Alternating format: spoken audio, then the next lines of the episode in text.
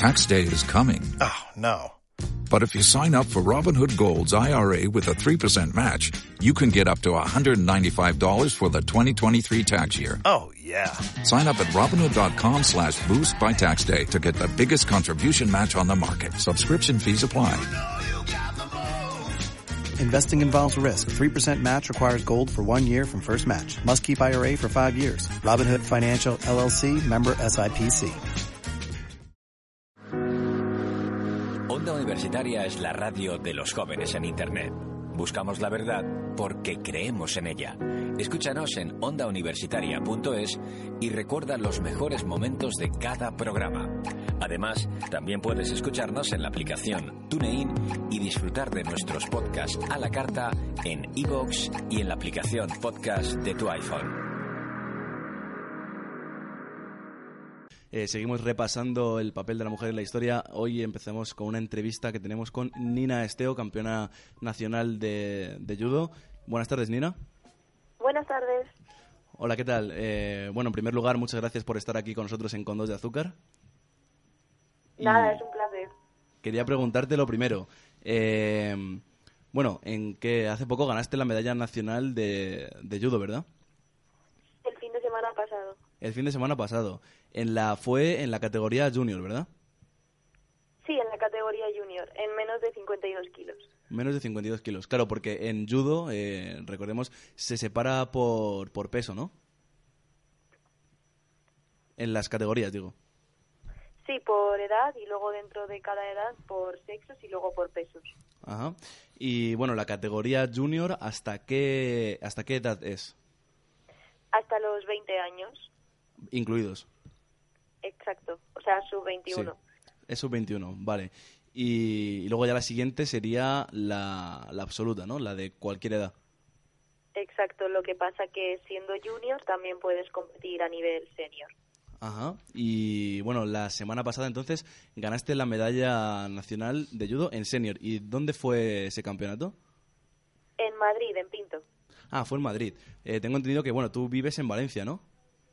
Sí, porque aquí hay un centro de alto rendimiento y entrenamos cuatro horas diarias y estamos becados aquí y es de los mejores sitios que hay en España para entrenar. O sea que entrenáis cuatro horas diarias. Eh, ¿Tú estudias algo actualmente?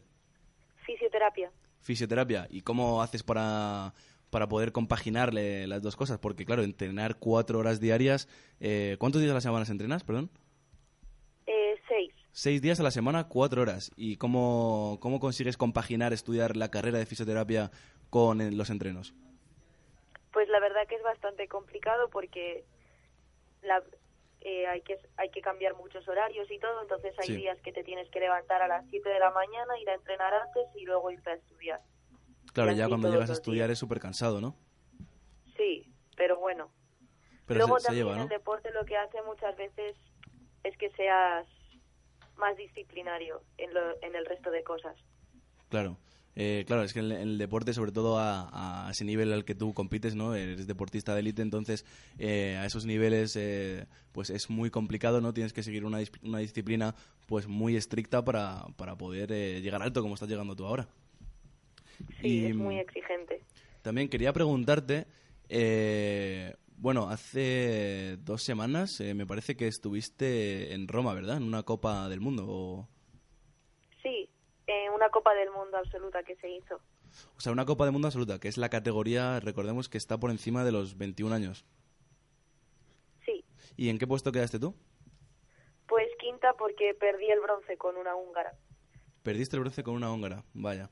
Y bueno, ¿cuál es el próximo, cuál es el próximo torneo que tienes? La próxima competición. Pues la semana que viene vamos con el equipo nacional a una Copa de Europa que se celebra en Coimbra, ¿Sí? que son ahora empieza el circuito de Copas de Europa Junior porque son como clasificatorias para el Campeonato de Europa que se celebra en septiembre en Sofía y para el Campeonato del Mundo que se celebra en octubre en las Bahamas. En las Bahamas. Y bueno, tú estás en la selección española. eh, en las- dentro de la selección de España, em, ¿se divide también por peso y edad? ¿O dentro de, por ejemplo, tu peso, eh, 52 kilos, hay más, em, más chicas que, que están en tu categoría? ¿Cómo funciona eso? El equipo nacional eh, se divide por eso por categorías también en plan senior, junior, y luego para cada competición llevan a uno, a uno por peso, al mejor de España en cada peso. Judo es un deporte de contacto y es muy duro, ¿no? ¿A ti alguna vez te han lesionado de gravedad? Sí, en el, en el hombro. En el hombro. Y claro, es que también es un, es un deporte que hay que tener mucho cuidado. ¿A ti te ha pasado de haber lesionado también a alguien o, o no? No, la verdad que no. Desde fuera es mucho más, por así decirlo, bruto de lo que parece. Pero luego son lesiones que igual se hace cualquiera porque pueden ser haciendo físico. Sí. Pero en sí el judo no es tan peligroso como parece. Y ya por último, quería preguntarte cuáles son los objetivos que tienes a corto plazo. Pues a corto plazo tengo eso, lo que he dicho, la semana que viene empezamos las Copas de Europa, entonces necesitamos dos medallas en este circuito para clasificar en el europeo Sí. y tres medallas para clasificar al mundial, así que tendremos que repetir lo del año pasado y conseguirlo. Y luego a largo plazo, pues como todo deportista quiere estar en unas Olimpiadas. Claro, las Olimpiadas es un objetivo que, que está presente ahí y que es muy difícil, hay que trabajar mucho. Comentabas tú antes también el tema de la disciplina. Eh, supongo que para llegar a las Olimpiadas hace falta una disciplina muy marcada, ¿no? Sí, sobre todo porque no solo compites como con lo que entrenas tu día a día, sino ya no tienes que ser solo la mejor de tu país, sino tienes que estar entre las 16 mejores del mundo.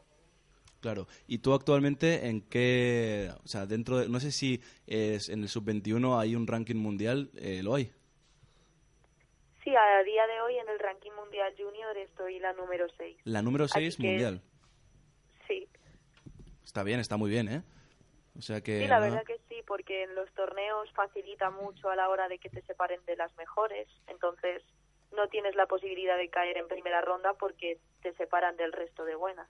Claro, ¿y cómo, cómo se mide esto? O sea, ¿cómo se, se- ¿cuál es el criterio que se sigue para colocar en el ranking mundial a, a las eh, competidoras? Pues como os he dicho, hay un circuito, o sea, determinados torneos y cada torneo pues da X puntos. Entonces, según vas ganando medallas, vas sumando puntos en los europeos, en los mundiales y al final pues te subes posiciones.